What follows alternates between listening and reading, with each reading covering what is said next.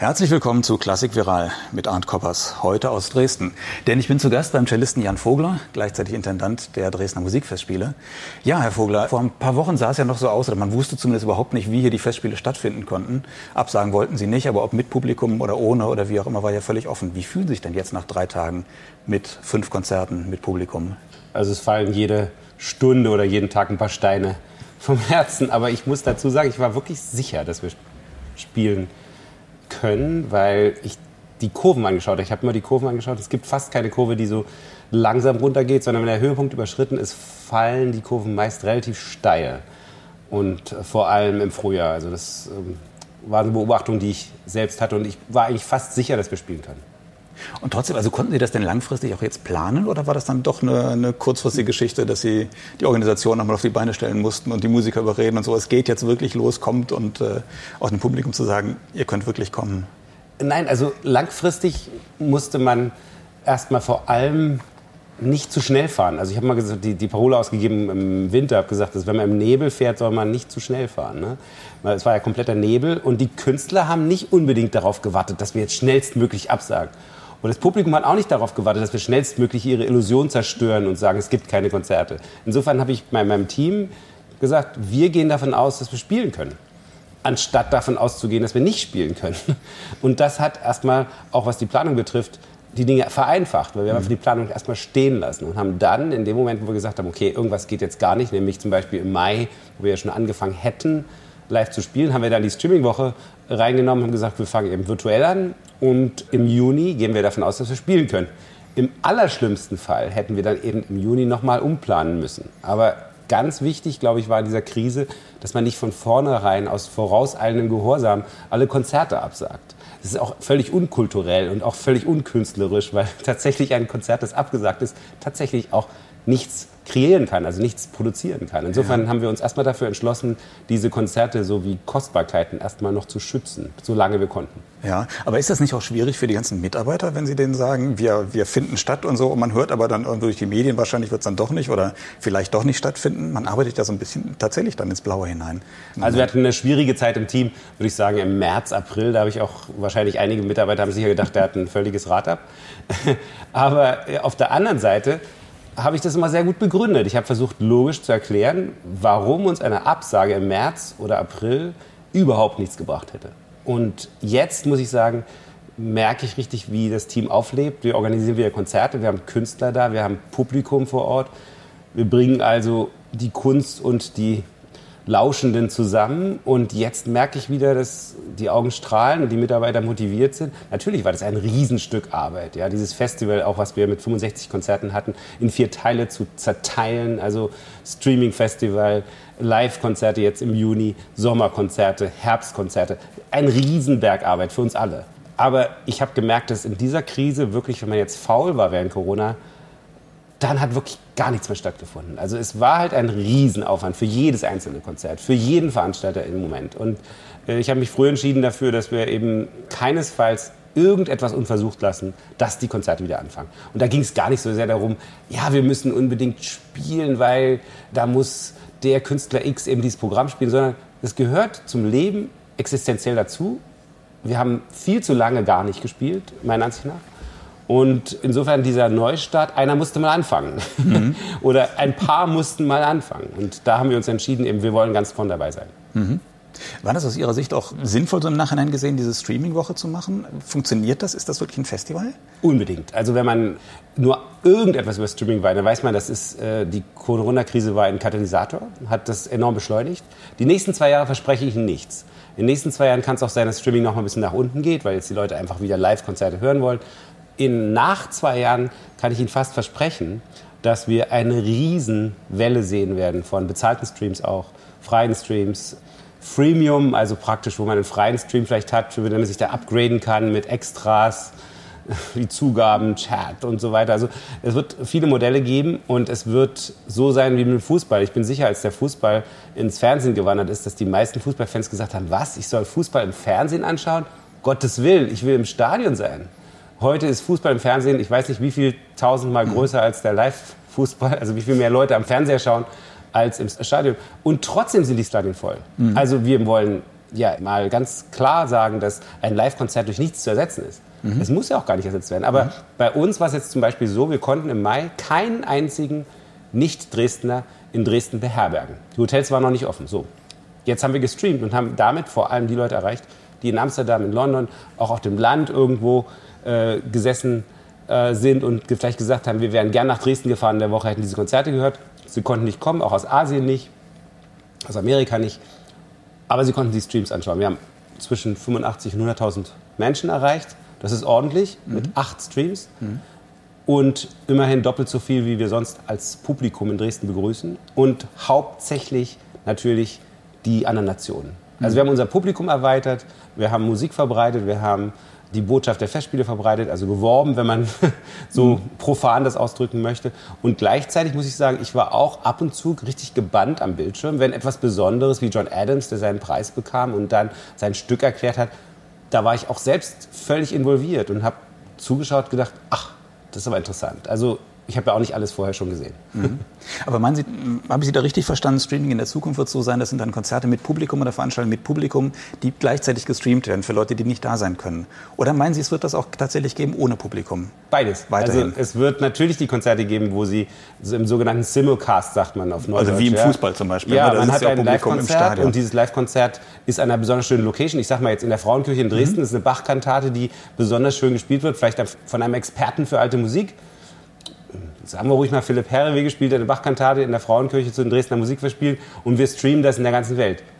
Einmaliger Moment. Warum nicht mhm. sich zuschalten aus Tokio, aus Peking oder aus Delhi? Mhm. Ja? Dann haben sie aber auch noch die Situation, dass der Stream ja auch ein Kunstwerk für sich ist. Ich habe ein bisschen damit experimentiert in diesem Jahr, sogar recht viel experimentiert. Erst mit unserem 24-Stunden-Stream in New York, ähm, also Music Never Sleeps NYC, also die New Yorker Musiker haben gestreamt, 24 Stunden lang war natürlich auch ein bisschen ein Event und hat also dadurch auch Aufmerksamkeit bekommen.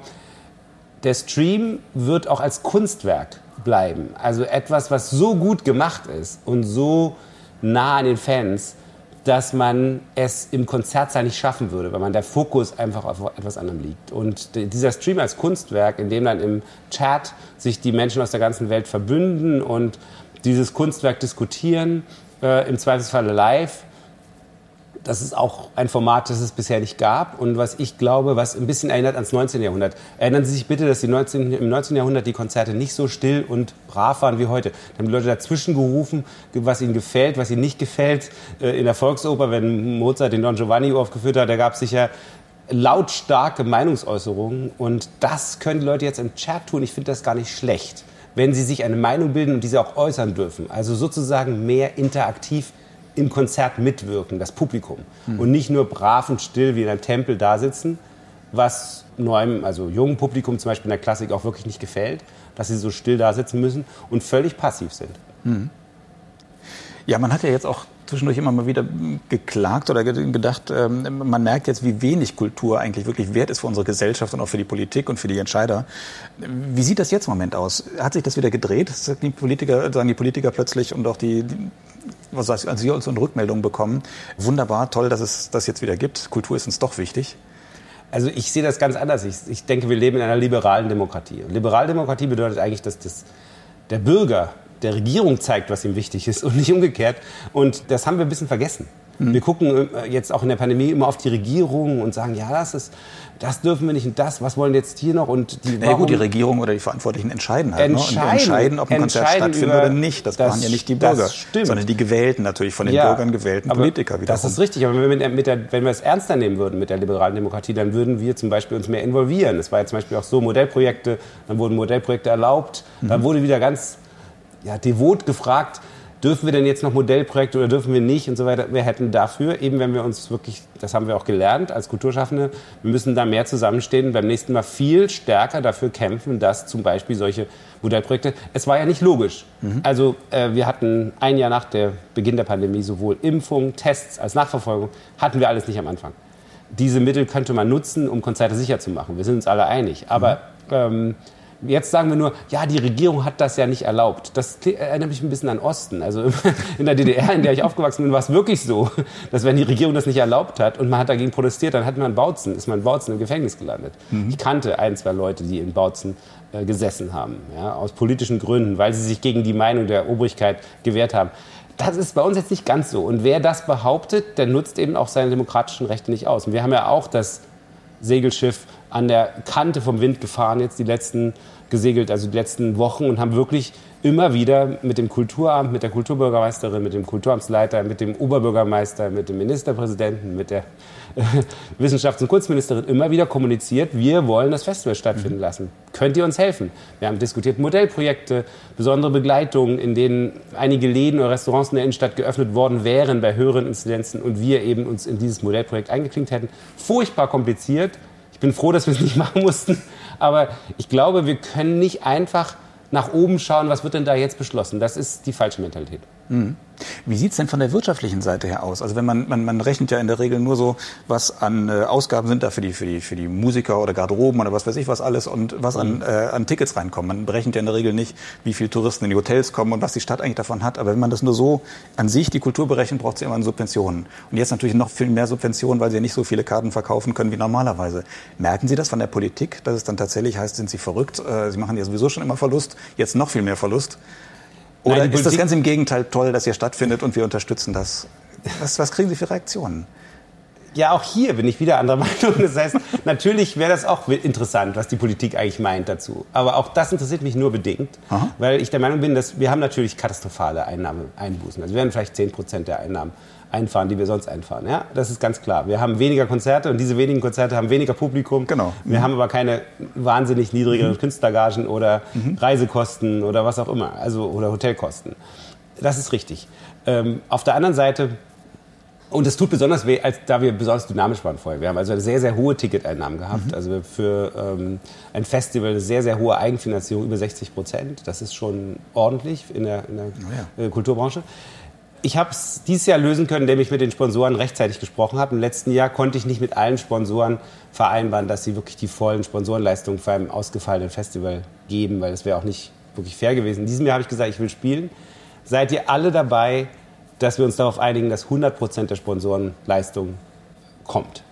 Wir haben das durchsetzen können und wir gehen eigentlich davon aus, dass wir in diesem Jahr trotz Corona eine schwarze Null schreiben und auch die Stadt nicht überdurchschnittlich belasten wollen. Mhm. Das ist für mich einfach eine Übung. Das geht gar nicht darum, natürlich, wenn wir sie belasten müssen am Ende und es eben doch ein Minus von vielleicht 100.000, 200.000 Euro gibt, dann wird die Stadt damit immer noch sehr zufrieden sein, weil andere Kulturinstitutionen viel größere Defizite machen werden. Mhm. Verständlicherweise mhm. in diesem Jahr. Mhm. Aber für mich war es eine Fingerübung, auch rauszubekommen, können wir so eine Krise auch überstehen auf die gleiche selbstständige Art, wie wir auch die guten Zeiten überstanden haben, mhm. indem wir gesagt haben, Karteneinnahmen, Sponsoren, das bringt wirklich diese Pracht von Konzerten, die wir hier präsentieren jedem Jahr.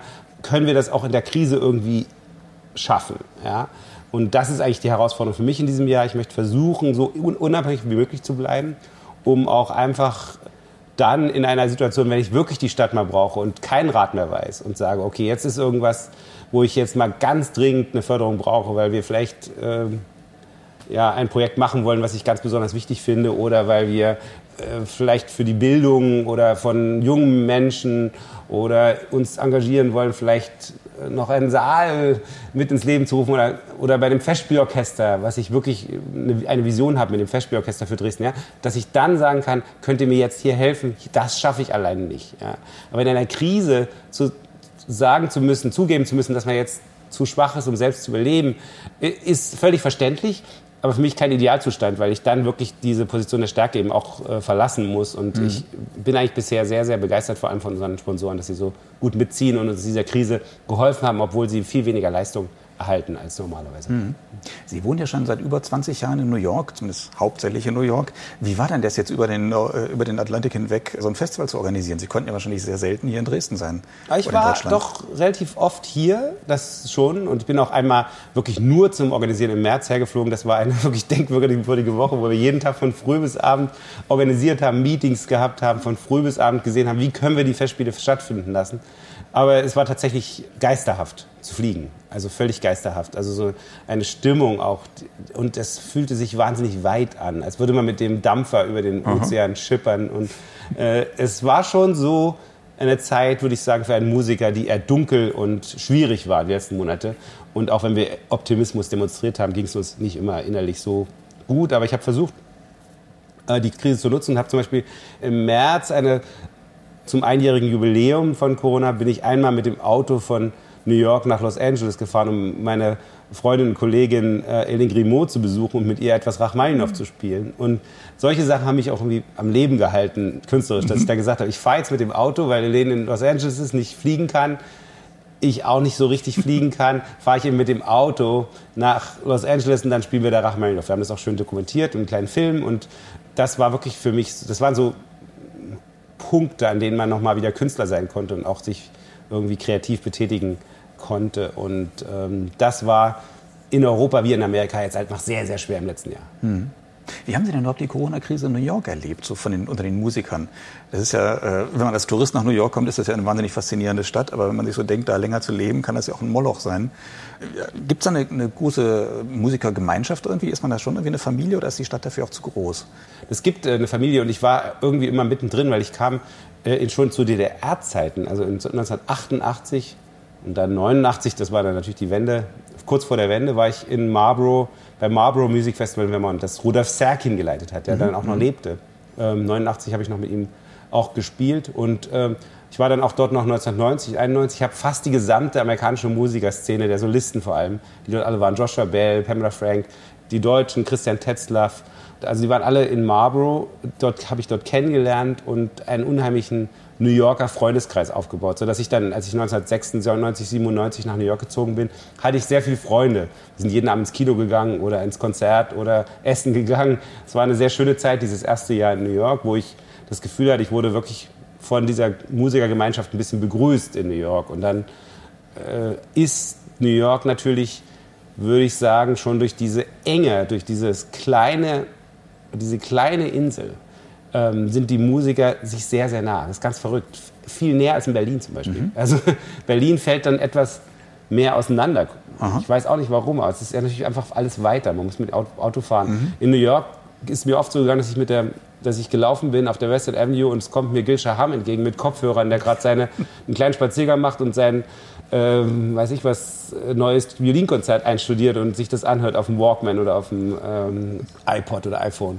Und das war immer dieses Gefühl, dass man äh, beim Einkaufen Maniacs trifft oder so. Also es ist sehr sehr familiär und es hat mir wirklich auch geholfen, mich in New York musikalisch zurechtzufinden, weil es mhm. war wirklich so dieses Gefühl von von Neighborhood, von von ähm, von Kiez, mhm. musikalischem Kiez, Aha. was man in New York sehr stark hat. Auch bei den Konzerten, wo sich die, die Leute treffen. Mhm. Sehr viele Leute gehen in Konzerte, sind sehr respektvoll. Mhm. Kollegen gegenüber sind immer da und äh, da trifft man also nach dem Konzert auch wirklich Gott und die Welt. Das war wirklich sehr, sehr schön für mich. Mhm. Ja. Mhm. Warum sind Sie denn dort nach New York gegangen und warum sind Sie immer noch da? Also man kann da tatsächlich auch entspannt leben. Ich meine, Sie sind ja gebürtiger Berliner und Berlin gilt ja zumindest hier in Deutschland als das Mekka im Moment der klassischen Musik seit ein paar Jahren schon. Also ich habe keine Ahnung. Keine Ahnung. Ich habe keine Ahnung, warum ich in New York bin und warum ich immer noch da bin. Also ich könnte Ihnen ein paar praktische Gründe nennen. Praktischer Grund war, als wir hingezogen sind, meine Frau und ich, meine Frau hat in Boston studiert und wir haben so nach einer Stadt gesucht, die für uns beide akzeptabel ist als Lebensmittelpunkt. Und ähm, da hatten wir so die verrückte Idee New York. Und dann sind wir da hingezogen, hatten noch keine Kinder. Ja, natürlich, dann mussten wir irgendwann entscheiden, wo gehen die Kinder in die Schule. Dann sind sie in New York in die Schule gegangen. Inzwischen studieren sie beide oder die Kleine wird anfangen zu studieren jetzt im September. Und das könnte man als praktischer Grund gelten. Aber es ist auch kein wirklicher Grund. Mhm. Ein weiterer praktischer Grund könnte sein, dass die Festspiele davon sehr profitieren. Dass in New York, nicht während der Corona-Krise, aber davor, kam jeder Musiker vorbei. Jeder Musiker. Und es war für mich sehr leicht. Zum Mittagessen habe ich, sagen wir mal, einen Dirigenten getroffen, der in der Stadt war, um in der Carnegie Hall zu dirigieren. Und nach dem Konzert war ich dann noch mit dem Solisten aus oder mit dem Streichquartett oder äh, mit dem Weltmusiker und konnte auch die Musiker, die in New York leben, ansprechen für die Festspiele. Das wäre von Dresden deutlich schwieriger geworden. Und Berlin, würde ich sagen, ist eine tolle Musikstadt. Für mich immer noch eher von den großen Institutionen gepusht. Also Berliner Philharmoniker, Staatsoper, Komische Oper, Deutsches Symphonieorchester, RSB, die großen Orchester. Also da sind das ist immer noch so die Szene, die in Berlin das beherrscht. Aber die freie Szene kann ich nicht so greifen, komischerweise, wenn ich nach mhm. Berlin komme.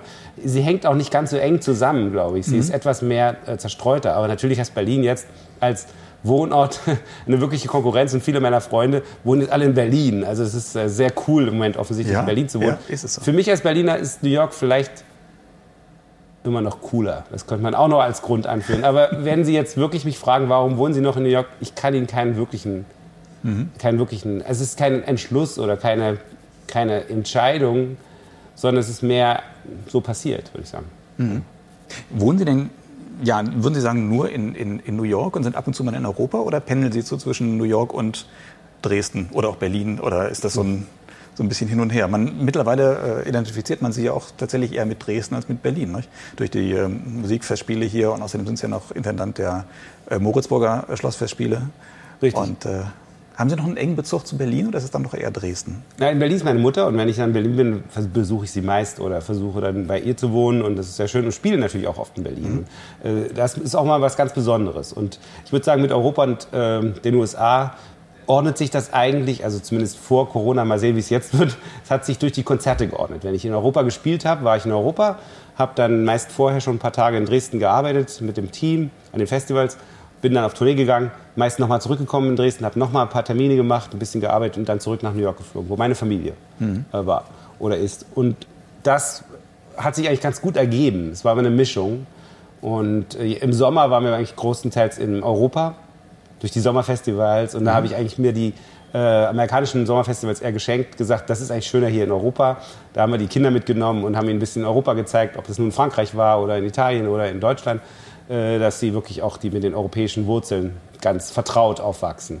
Und im Winter war es eher so, dass ich am Anfang natürlich sehr viel Glück hatte, weil ich sehr viel mit den großen Orchestern in Amerika aufgetreten bin. Und da haben die deutschen Orchester mich noch gar nicht so oft eingeladen. Und Jetzt ist es ausgewogener zwischen Amerika und Europa, aber äh, ich würde immer noch sagen, dass äh, in der Saison ist schon sehr viel Amerika auch dabei.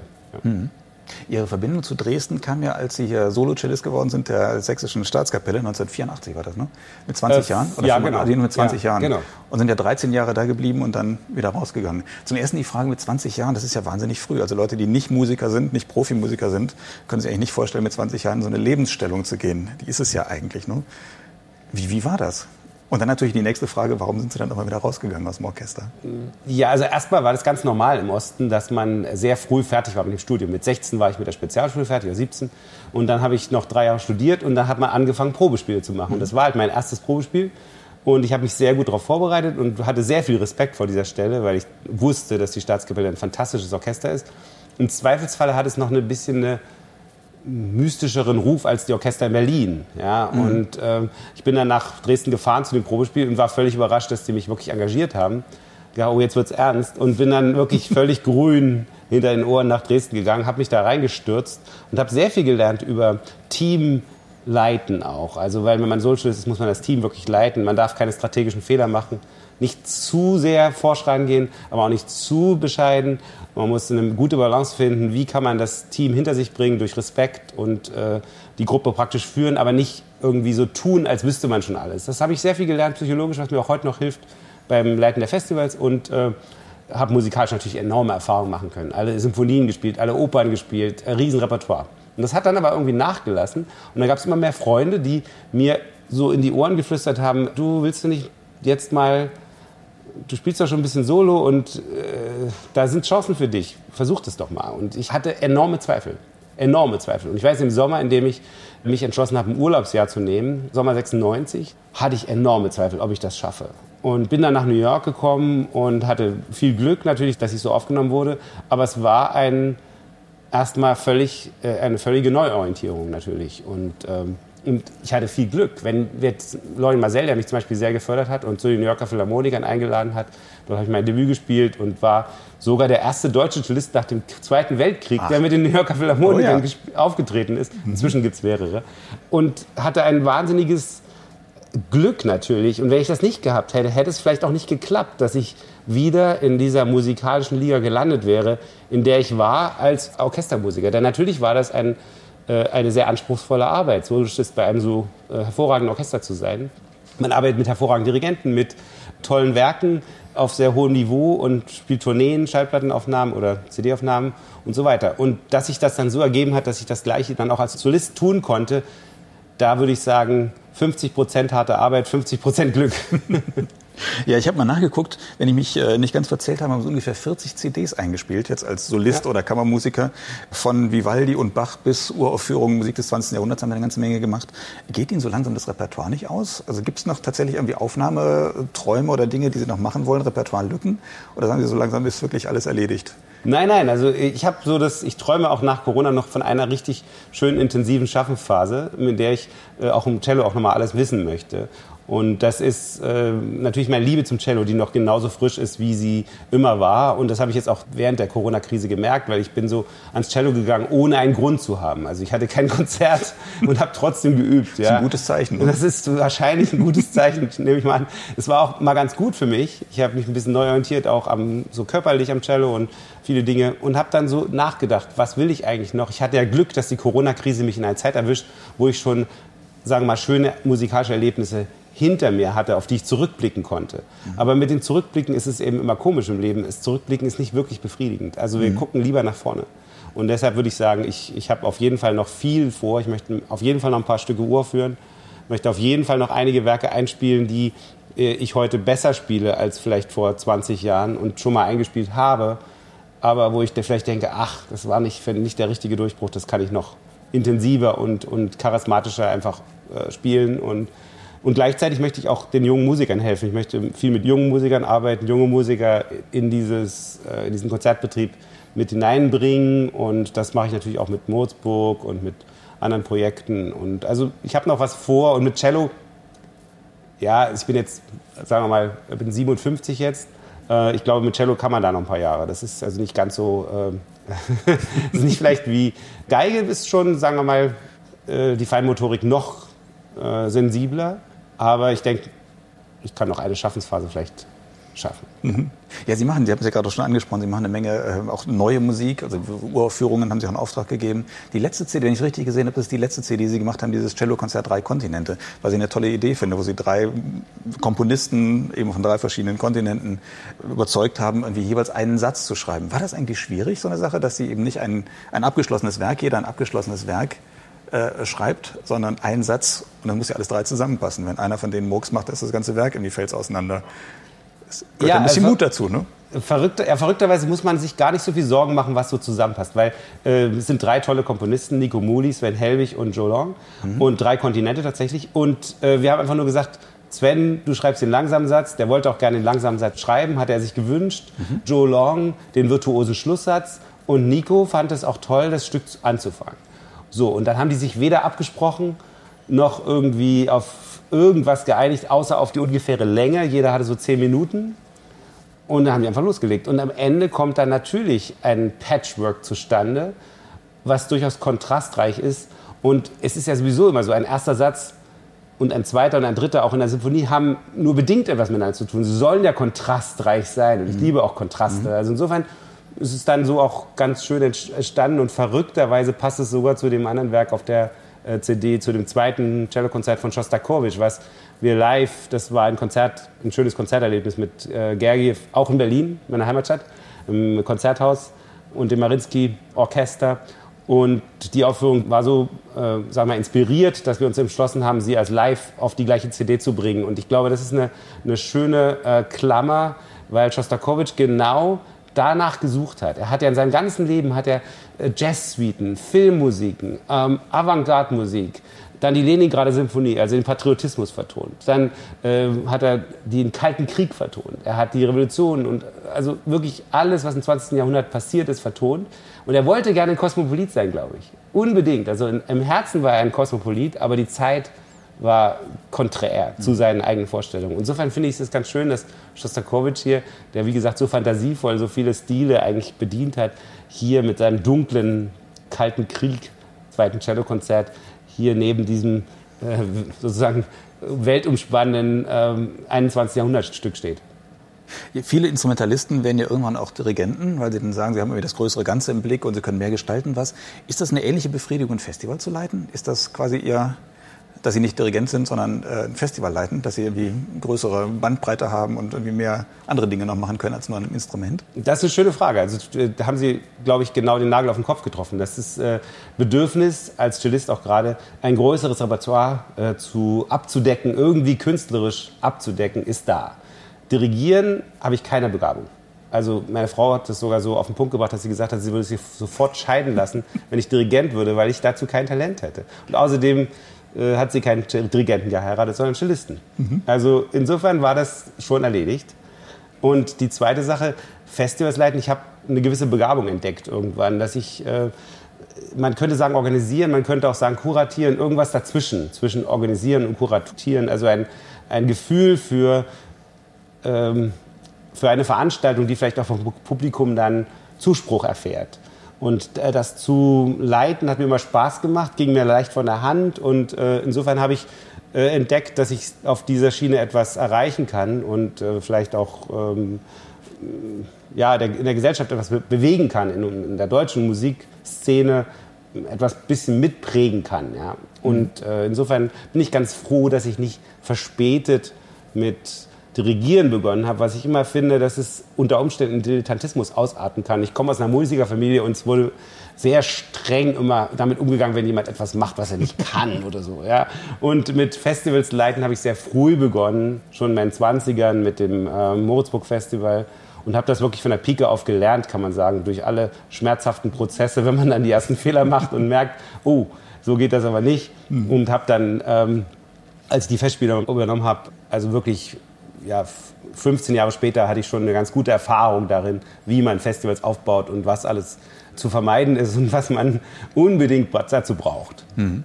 Können Sie so ein Festival eigentlich genießen, während es läuft? Oder ist das dann nur viel Arbeit und viel Stress und die Hoffnung, dass es irgendwie funktioniert? Und kommt dann die, die Freude danach erst hinterher, wenn es vorbei ist, wenn es gut gelaufen ist? Ist auch eine sehr gute Frage. Ganz ehrlich, ich genieße das nicht so, nicht so wahnsinnig. Also ich, ich, mein Team genießt es sehr während des Festivals. Ich genieße die Vorbereitung sehr. Und beim Festival dann ist es wirklich ein sehr, sehr harter Tagesablauf. Einfach. Man muss sich genau, der Tag geht sonst komplett weg. Man muss natürlich die Künstler begrüßen, Konzerte besuchen, äh, Ehrengäste ähm, begrüßen, Interviews äh, geben, ähm, kommunizieren mit allen Menschen, die in der Stadt sind, auch mit dem Publikum beim Konzert. Und das hat sehr schöne Momente, die ich auch dann genieße, aber insgesamt bin ich dann doch einfach konzentriert. Das ist sozusagen das Konzert diese, diese drei Wochen Festival oder vier Wochen Festival, manchmal auch etwas mehr, äh, da wo man sich wirklich konzentriert, dass man das perfekt auch dann so abliefert, wie man das geplant hat. Und insofern würde ich sagen, ich genieße sehr dieses, diese Arbeit mit dem Team im Jahr, weil das die Konstante ist, die ich nicht habe. Wenn ich also Konzerte spiele, dann ist es ein Auf und Ab. Man spielt ein tolles Konzert, man fühlt sich toll, nächsten Morgen hilft es einem nicht mehr. Ja, dann fällt man entweder in ein Loch oder ist furchtbar müde und zerschlagen und muss jetzt irgendwie die nächste Sache vorbereiten. Und wenn man ein nicht so gutes Konzert spielt, dann ist man am nächsten Morgen teilweise auch etwas verstimmt über sich selbst. Und in solchen Situationen fängt ein, ein Team immer sehr auf. Man fängt an, wieder ganz bodenständig an anderen Dingen zu arbeiten. Man hat menschlichen Kontakt.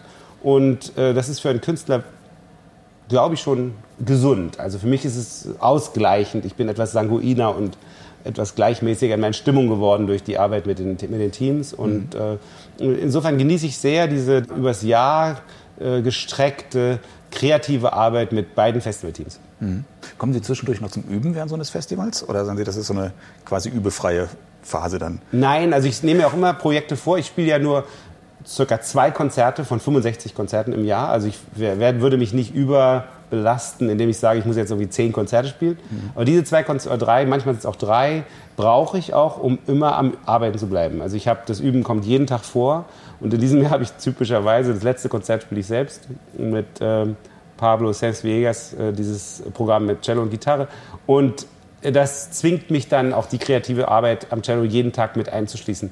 Ich bin ein glücklicherer Mensch, bin ein ausgeglichener und außerdem muss ich wirklich zugeben, ich kann es mir eigentlich nicht mehr richtig vorstellen, ganz auf eine Schiene einzuschlagen. Also nur Cellist zu sein und nur am Cello zu arbeiten, kann ich mir genauso wenig vorstellen, wie nur Festivals zu organisieren und nur Intendant zu sein und nicht mehr Cello zu spielen. Ich mhm. glaube, ich würde meinen Spaß an der organisatorischen Tätigkeit relativ schnell verlieren, wenn ich nicht den musikalischen Ausgleich hätte. Mhm. Zum Abschluss noch gefragt, ähm, Sie sind ja jetzt schon sicherlich dabei, äh, sich Gedanken zu machen für 2022 oder die nächsten Jahre. Werden Sie irgendwas anders machen, grundsätzlich anders durch die Corona-Krise? Oder glauben Sie generell, wird sich etwas im Klassikbetrieb gravierend ändern? Also ich hoffe eigentlich, dass sich etwas ändert. Also ich werde radikaler werden. Ich werde radikaler programmieren. Also die Elemente, die mir immer schon wichtig waren, Multigenre, also versuchen bei einem Festival sich nicht nur auf die Klassik, sondern Weltmusik, Jazz, auch mal ein Rockmusiker. Wir hatten Eric Clapton hier. Wir wollten ja in diesem Jahr Sting hier haben, den werden wir sicher noch mal einladen. Tanz, ähm, wirklich Clubmusik, also versuchen wirklich so viel wie möglich Genres nebeneinander zu stellen und den Horizont zu erweitern, um auch sicherzustellen, dass man wirklich alle Bevölkerungsschichten zumindest ansprechen könnte mit mhm. der Botschaft. Zweitens, mehr junge Künstler fördern. Drittens, mehr neue Musik. Viertens, mehr Fantasie beim Programm machen, nicht zu sehr auf Gediegenheit achten.